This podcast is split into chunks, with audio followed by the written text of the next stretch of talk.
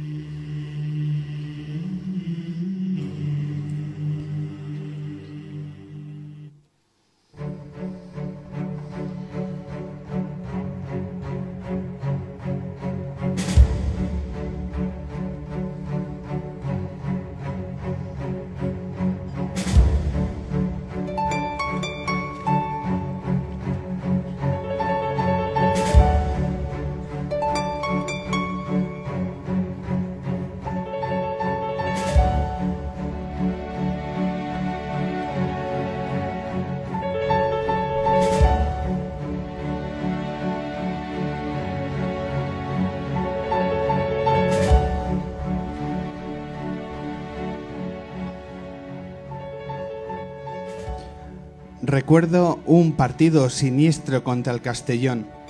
Llovía sobre Sarriá. La tarde era fría y oscura. El arbitraje, infame. El español jugaba de pena, con eso que mi padre llama el pasecito. Tuya mía, tuya mía, siempre hacia atrás, hasta perder la pelota al borde del área propia y regalarle una ocasión de gol al rival. El público empezó a protestar agitando pañuelos, y en ese momento se fue la luz. Sobre el césped quedaron unas sombras tristes, difuminadas por el aguacero. Cuando se resolvió la avería de los focos, el Castellón marcó de penalti. Así acabaron las cosas, 0-1 y gran bronca del respetable. En ese momento decidí que sería del español para siempre y que si me tocaba ser el último periquito, sería el último. Fue la tarde de la decisión consciente.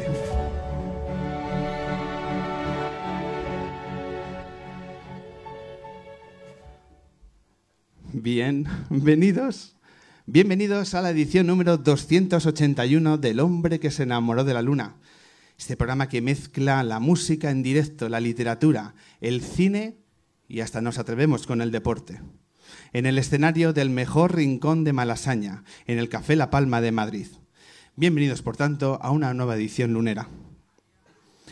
Vamos a hacer lo que pretendemos, como siempre, es grabar dos horas de riguroso directo, de radio en directo, con el público lunero presente en la sala. Y lo hacemos también con la suma de todos los miembros del equipo lunero. En el ático del sonido, Enric y nuestro capitán, Ángel Castaño. Nuestros colaboradores, Oscar Salinas y Alberto Jiménez. Los carteles, La Luz de la Luna, Laura de la Cruz.com. Las redes sociales son de ella y ella es Merichel Molinos, a la cual dedicamos el programa de esta noche. Y ya sabéis que estamos en todas las redes sociales que podéis imaginar. Estamos en Facebook, estamos en Twitter, estamos en YouTube y también en Instagram. Y también estamos en YouTube gracias a las cámaras, a los vídeos de Flan y Nata. Y un servidor, Pablo Loriente, que va a intentar dar forma a estas dos horas de radio. El menú para hoy es muy sencillo y a la vez muy espectacular. Eh, cerraremos la noche con las canciones de una de las voces más significativas de nuestra música. Recibimos en modo avión a un reseteado Lichis. Antes nos vamos a ir a la piscina, de la mano de una de nuestras mejores deportistas, la capitana de la selección española de waterpolo, actual campeona del mundo y de Europa, Jennifer Pareja. Y el plan era comenzar con el concierto, el primer concierto acústico de la tarde, con Ukelele Clan Band. Pero tengo aquí el, escenario, tengo, tengo los instrumentos, tengo que estar todo preparado, pero los músicos no están, no están en el escenario. La música empieza a sonar, pero no desde el escenario. Y son los músicos de Ukelele Clan Band que están entrando en directo en el Café La Palma, recibiendo el primer aplauso de la tarde.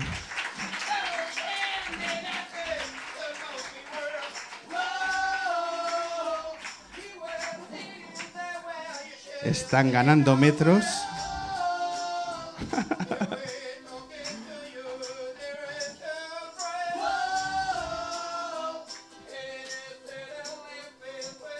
Como veis, es un grupo muy particular.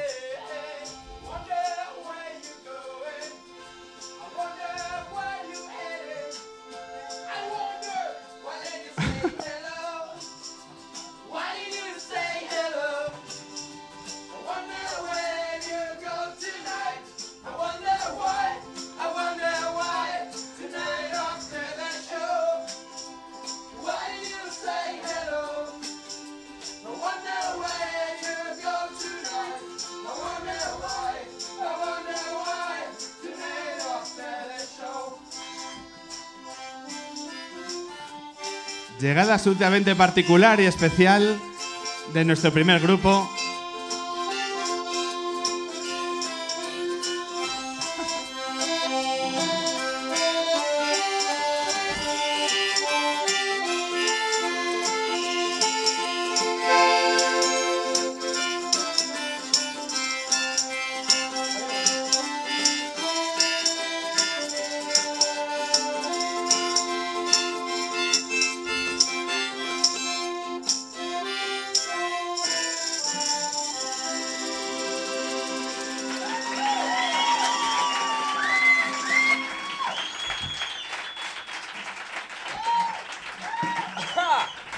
Muchas gracias.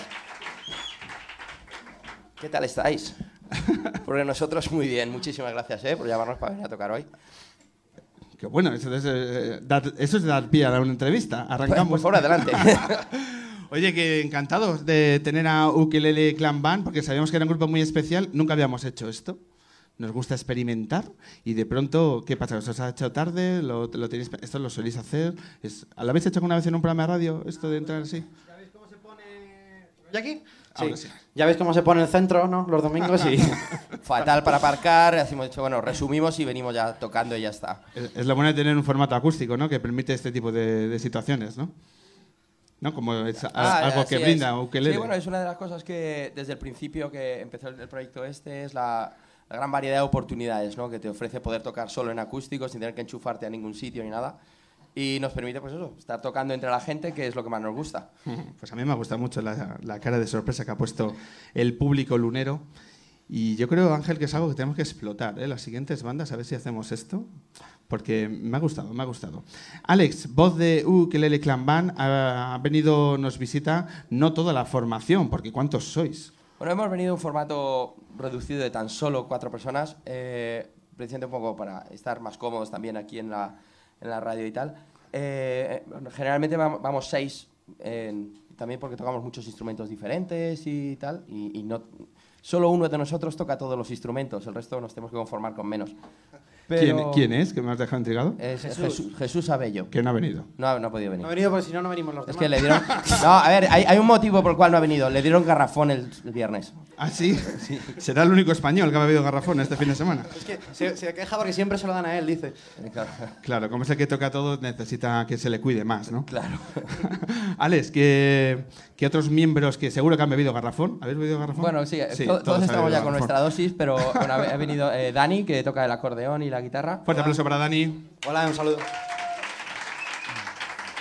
Eh, ta- también ha venido eh, Roberto Feito, toca el, el cajón y rollos de percusión eh, muy rítmica. Y César, chiste fácil, aunque es el más alto, es el que toca el bajo.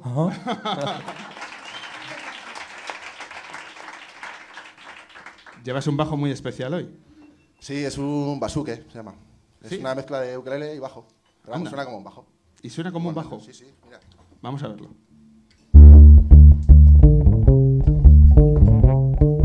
Esto es revolucionario, se acabó el, se chulo, acabó el hecho de llevarlo estos bajos ahí inmensos, ¿no? Esto es una buena idea. A la hora de transportar y, y demás y de facturar en aviones, la, la cantidad de cosas que os estáis ahorrando. Eh, sí, la verdad es que nos permite llevarlo casi a cualquier sitio y, y luego el sonido que nos da nos, nos viene muy bien. Hmm. Bueno, pues aquí están los miembros de Ukelele Clan Band, eh, citados en nuestro programa y citados en una sala que yo sé que tiene para vosotros un, sabor especial, porque por aquí, por aquí habéis pasado ya en alguna ocasión y me gustaría que compartierais qué recuerdos os motiva el Café La Palma para vosotros. Pues es una sala que, bueno, aquí hemos presentado nuestro primer disco de Sun y, bueno, nos gustó tanto que presentamos también nuestro segundo disco. La verdad que nos encanta la gente de aquí, desde la organización, la gente que trabaja, la gente que viene y, y la verdad que hemos tocado aquí, Madrid probablemente sea la sala que más hemos tocado y la que hemos elegido para las ocasiones especiales. O sea que es una sala que tenéis que estar, en nuestro programa tenéis que estar. Porque Pues sí, la verdad. Nos han comentado que guardan muy buen recuerdo de, de la última noche que habéis tocado, hace muy pocas semanas, porque estáis presentando el, el disco y, y que el ambiente que se creó fue muy especial. Lo primero que llama la atención es, la, el, como se os conoce, la banda de Colmenar Viejo. Eh, somos de allí. Sois de allí, sois de allí. Es la primera banda de Colmenar Viejo. Hace unas Claro. semanas teníamos a Rufus the Fly, que es una banda de Aranjuez, que tampoco habíamos tenido bandas de Aranjuez. Y eso me gusta mucho porque rompe el hecho de que o, eres, o vives aquí en el centro o no te puedes dedicar a Claro, esto. bueno, Pues, yo creo que eso viene un poco de...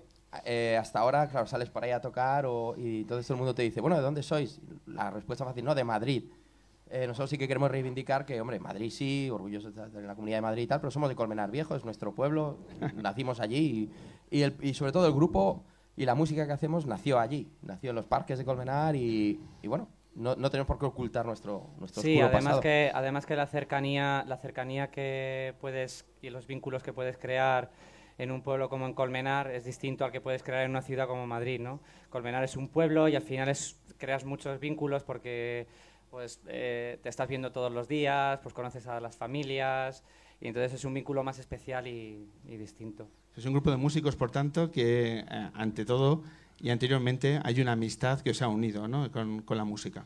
Sí, éramos todo gente de diferentes grupos que nos juntamos, acabamos juntando tocando en parte por la mitad y en parte porque nos gustaba mucho tocar, nos gustaba mucho tocar en el parque y cada uno fue llevando un instrumento y un poco así salió esto.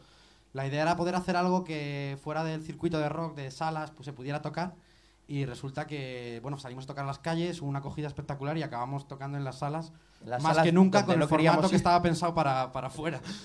Eso es algo que os determina, ¿no? El, el grupo de música callejera, porque habéis citado que os eh, encontrabais en los parques y en los parques es donde habéis creado vuestro sonido. Sí, así es. El grupo nació en un parque y ha podido crecer tanto en el parque donde nació como en, calles y plazas donde hemos ido, donde hemos, hemos tenido la suerte de poder viajar, hemos podido eh, un contacto muy directo con la gente, con, el público que pasa. Y bueno, de esa manera también hemos ido madurando nuestro sonido para ofrecérselo un poco a aquellos que pasan por delante. Sois unos músicos que os ha templado, os ha perfilado la experiencia de tocar en la calle, la experiencia que, por ejemplo, en ciudades como esta, como en Madrid, cada vez es más complicado. Eh, ¿Ese hecho vosotros reconocéis que os determina, os da un, un punto singular? Sin duda, creo que es un poco la, la clave de todo. Porque, bueno, es que siempre lo hablamos, pero tocar en la calle al final te, te a tocar delante de gente que normalmente a lo mejor no vendría a verte a un concierto. Y cuando consigues que alguien que va por la calle pensando en sus cosas se pare y lo veas es porque igual está haciendo algo que le está, le está impactando. Y un poco de ahí, a- así es como fuimos cociendo las primeras canciones que hicimos y como seguimos intentando hacer las canciones. O sea, que sean capaces de sorprender a alguien que, que está paseando, escucha una música y se para a escuchar. La calle, la calle también te curte un poco a la hora de, de cuando vas a un sitio a tocar y, y no, y no tienes miramientos de la gente que haya. Da igual que haya una persona, que haya 100, que haya 200, tú sales con la misma motivación y... En la calle nunca hay nadie hasta Claro, que no en la paran calle, porque estás claro. tú. Entonces, Efectivamente. poco- Entonces también te curte un poco el hecho de, de no desmotivarte cuando estás tocando en una sala y a lo mejor eh, la sala no hay nadie o ¿no? cosas así. que no nos ha pasado nunca. No ¿eh? suele No, pasar, no, no, no, no. nos ha pasado nunca, siempre hemos tenido las salas llenas. Y no está previsto que ocurra, ¿no? Dentro del... De momento no. No, no, no lo tengo Muy raro, sé- ahora que hay eclipse y tal, no sé qué, igual. Eh, ¿Cuál fue vuestro primer concierto callejero? ¿En qué calle fue? En Miraflores. Fue Miraflores, sí, señor. En Miraflores, en la fiesta de la cerveza, en el Hombre. 2009. Sí, no, de hecho éramos nueve en aquel entonces. Y realmente es donde, por es- eso, estábamos en el parque y, y ya estábamos varios allí. Dijimos, oye, ¿por qué no subimos con varios instrumentos? Nos ponemos allí a tocar y allí nació la idea y nos gustó tanto que pues desde entonces decidimos seguir haciéndolo. Claro, eso me trae a la, a la memoria que a la vez que al principio siempre te impone mucho el rollo de, bueno, me pongo a tocar en la calle, tampoco quiero hacerlo por dinero, ¿sabes? Es, no, es, no es fácil el primer paso.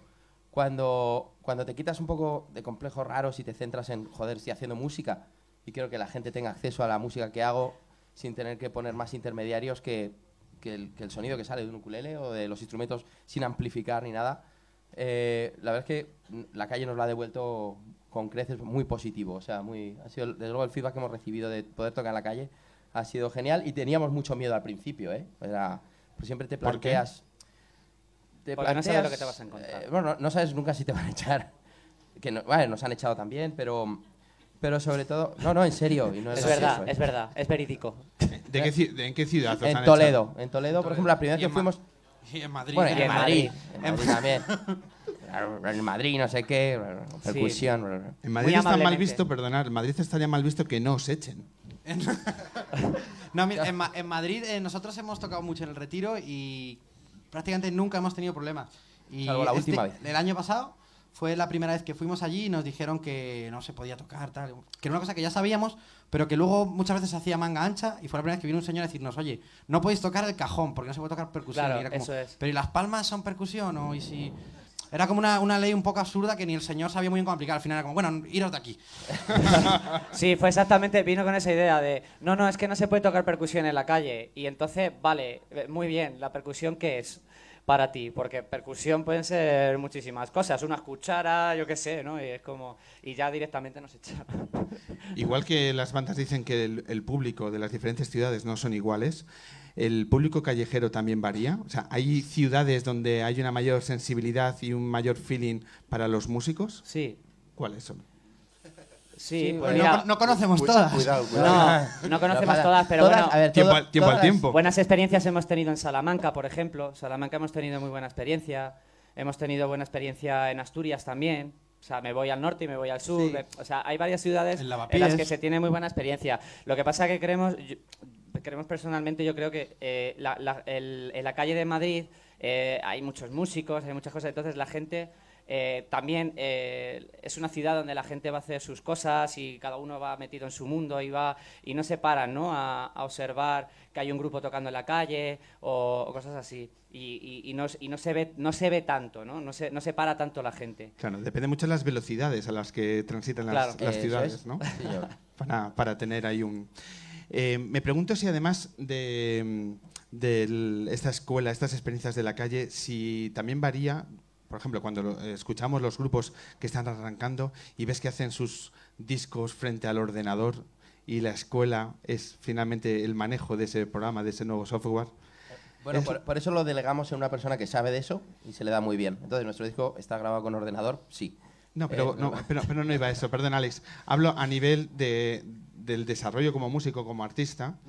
Si os parece que deja frío el hecho de que las bandas muchas veces se están enfrentando No. a ese... Creo ¿cómo- que, creo, que, creo que tiene mucho sentido por donde vas, porque, bueno, o sea, es verdad que cuando uno hace la música en su habitación, como, y hay discazos que están hechos por un tipo en su habitación, pero pierdes un poco el feedback del público de... Hombre, creo que pues sí puede haber gen- genios solitarios que en su habitación son capaces de hacer un disco que inspira a muchísima gente. Pero obviamente si el disco se lo has sacado a la gente y ya de por sí eh, lo tienes, digamos, a prueba de- del público, obviamente, supongo que beneficia. Y de hecho la mayoría de los grupos que primero tocan y luego graban. Es raro que. Son casos, creo, contados que, oye, funcionan. Y igual cada vez más, no lo sé. Supongo que hay diferentes. Para nosotros lo que nos gusta es compartir la música. O sea, no tendría sentido hacerla en nuestra habitación. Y por último, la, en este bloque, eh, ¿corre peligro la música callejera en nuestro país? Sí No. sí puede ser, sí puede ser. Siempre, Sí, siempre sí. que haya músicos con ganas de seguir tocando, no. Sí, sí, Siempre que siguen, haya políticos sí, que sí, sigan- sí, siguen Algo. privatizando. Sí, sí, sigue- si, si siguen privatizando y prohibiendo tocar en la calle, creo que corre mucho peligro. O sea, lo que, pero, o sea, sí que es verdad que a lo mejor no es el, el mejor tiempo, en mi opinión.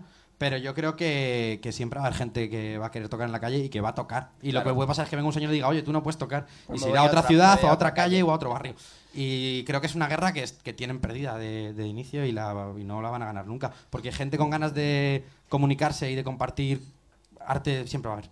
Eso, vamos, eh, eso, como bien dice Dani, es una guerra que, que- que ya está ganada. No, es imposible ponerle puertas al campo, es imposible decirle a, a nadie que no toque en un sitio más que, eh, no sé, más que un rato.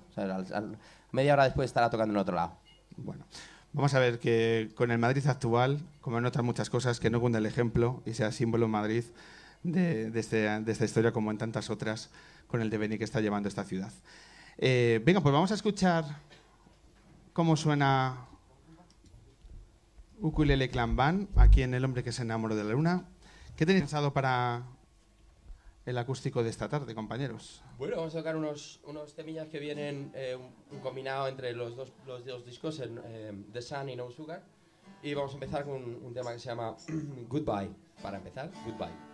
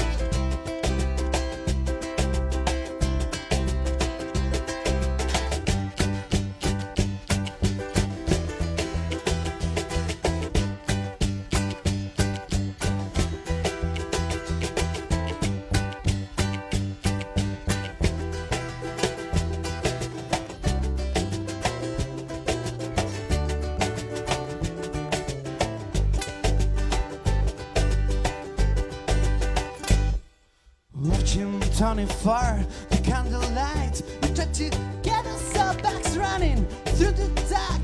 I lost my path, found a cosmic dancer. I left all behind, but then suddenly the lights went out and I ran off the road.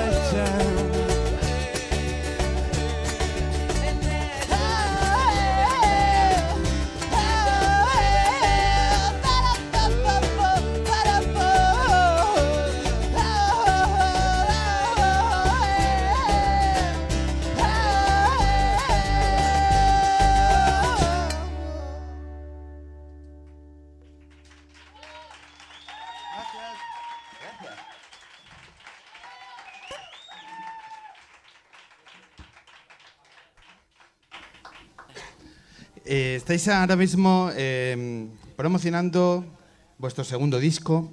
Me gustaría que habláramos de él. ¿Cuánto tiempo habéis estado trabajando en estas canciones? Buena pregunta.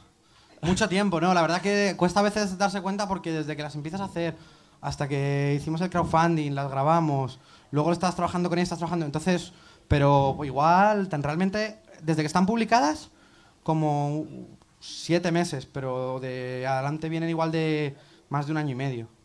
Más desde de- que empezamos con las primeras, no todas. Eso es.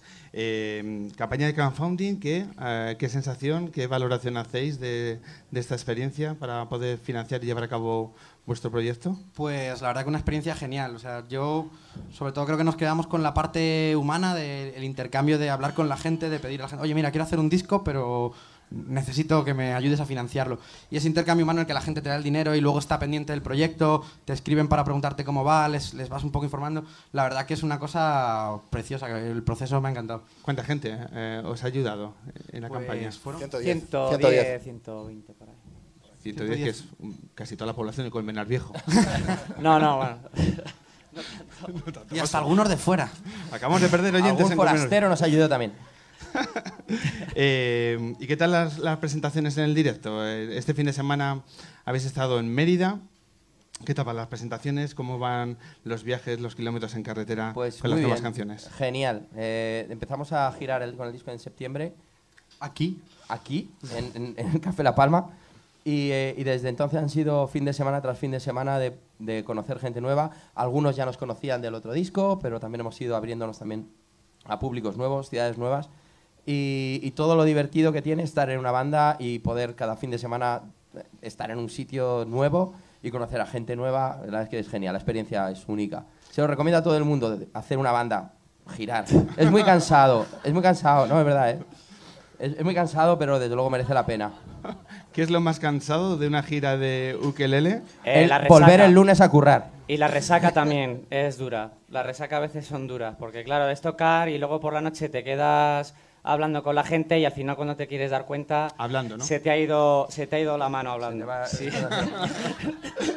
No, pero a ver, eh, algunos de nosotros tenemos la suerte de, de poder compaginar esto, que es tan divertido, con curros que también son divertidos, pero en otro ámbito.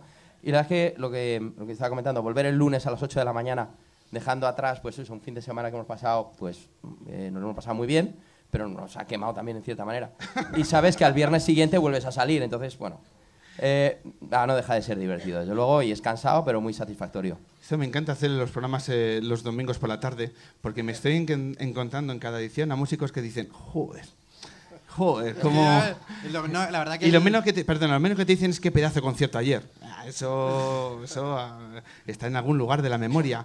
Sino el, el posconcierto, que la gente no valora lo duro que es, ¿no? Para un músico el posconcierto. El Y- posconcierto es lo peor, o sea, es lo más duro de O lo todo. mejor, según sea. Bueno, lo mejor, O sea, depende de mira, cómo se mire. Nuestro compañero Jesús lleva de posconcierto cuatro días ya. Fíjate, no ha podido venir.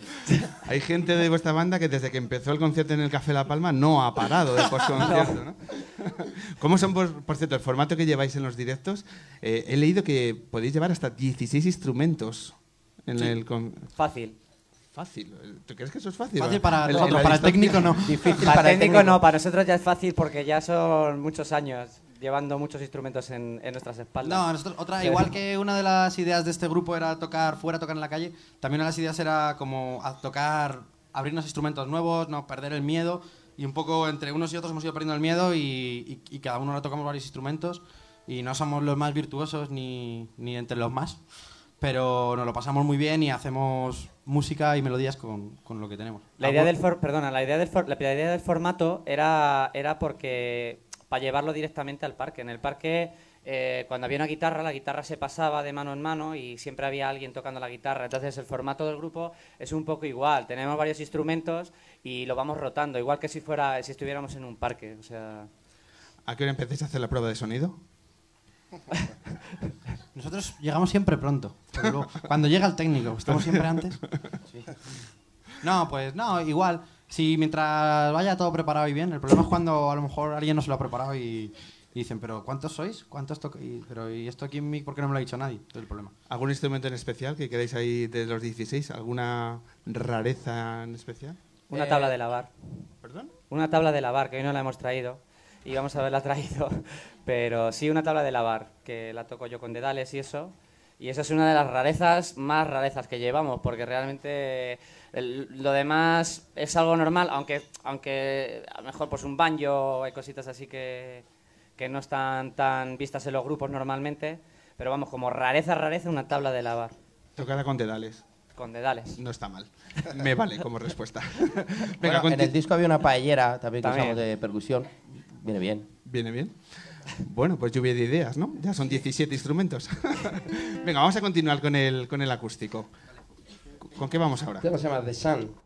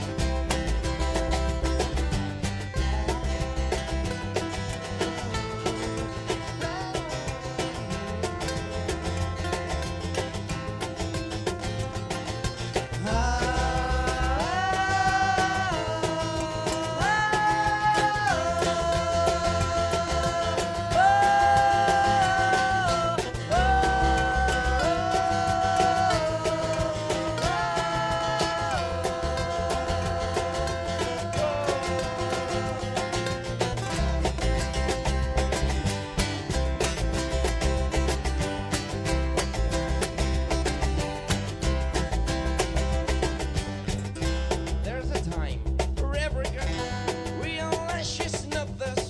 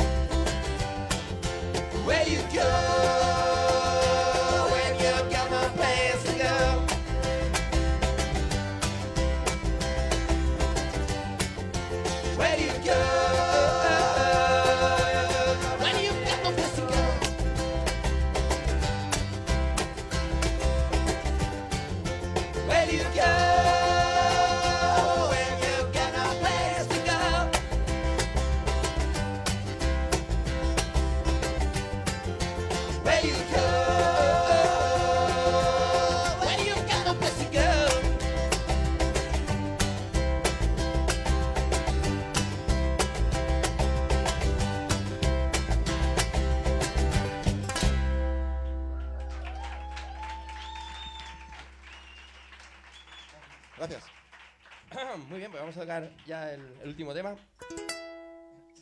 Esto es Fox Hunters. Mark and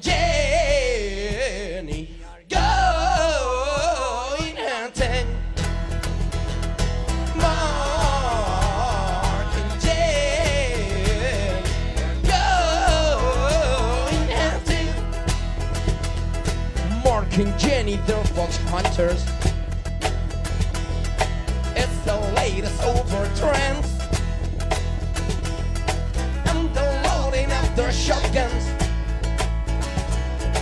And for will bring their friends. Then came Mother Fox and Shorter Captain. Jenny fell in love with those cops.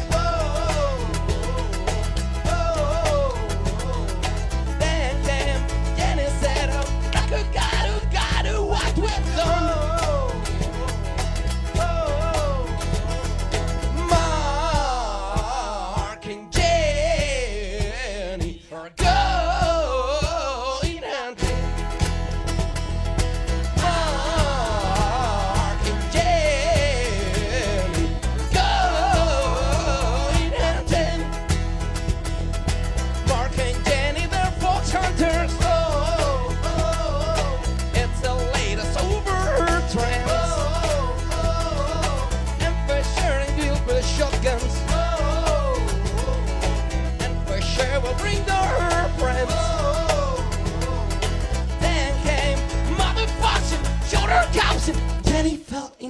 With those cops.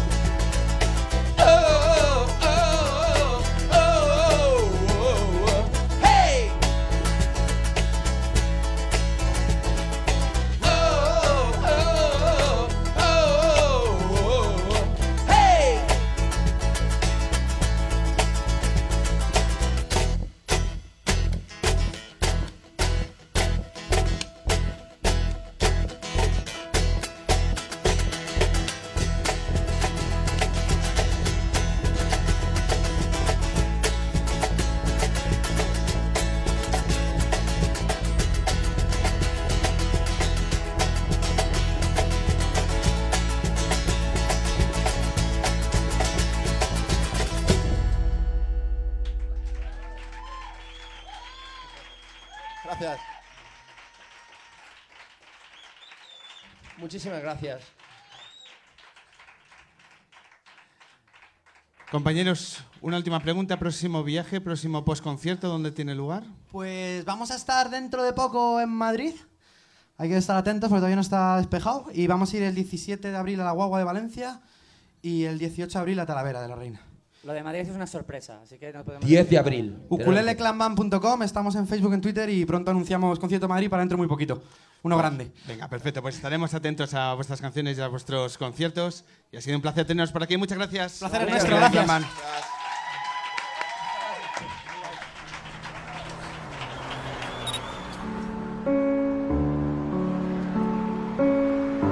El hombre que se enamoró de la Hombre que se enamoró de la luna. en directo en el Café La Palma de Madrid.